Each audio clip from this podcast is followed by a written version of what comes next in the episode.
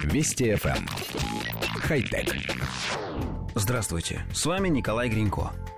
Министерство сельского хозяйства и продовольствия Московской области сообщило об интересном эксперименте.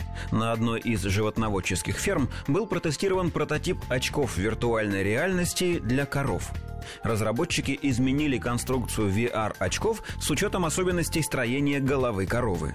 Опираясь на исследования зрения крупного рогатого скота, показывающие лучшее восприятие коровами оттенков красной части спектра и более слабое зеленых и синих тонов, архитекторы виртуальной реальности также создали уникальную программу имитации летнего поля, говорится в сообщении ведомства. По итогам первого тестирования эксперты зафиксировали снижение тревожности и повышение общего эмоционального настроя стада. Влияние VR-очков на молочную продуктивность коров покажет дальнейшее комплексное изучение. При сохранении положительной динамики наблюдений разработчики намерены масштабировать проект и модернизировать отечественную сферу молочного производства. Коллектив редакции нашей программы обратил внимание на странный факт. В сообщении не указывается ни ферма, ни разработчик, ни модель очков, которая была адаптирована.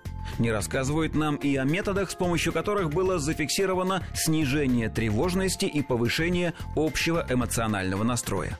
Все, что есть, это две фотографии одной и той же коровы, на глазах которой закреплена пластиковая прямоугольная конструкция. Кличка коровы, кстати, тоже не указывается.